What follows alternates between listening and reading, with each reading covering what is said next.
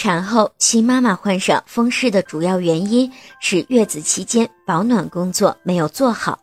除了寒冷的东西，例如出汗之后没有注意防风保暖，居室潮湿阴冷，或者是洗冷水浴等，使得寒气侵入体内，并且没能够及时的排出，滞留在身体内，导致了产后风湿的情况。所以新妈妈在月子里要注意保暖，远离寒冷。只要做好保暖即可，产后风湿一般都是可以避免的。另外，新妈妈如果太过疲劳，参加体力劳动，容易使还没有完全恢复的关节受损，也会导致关节酸痛。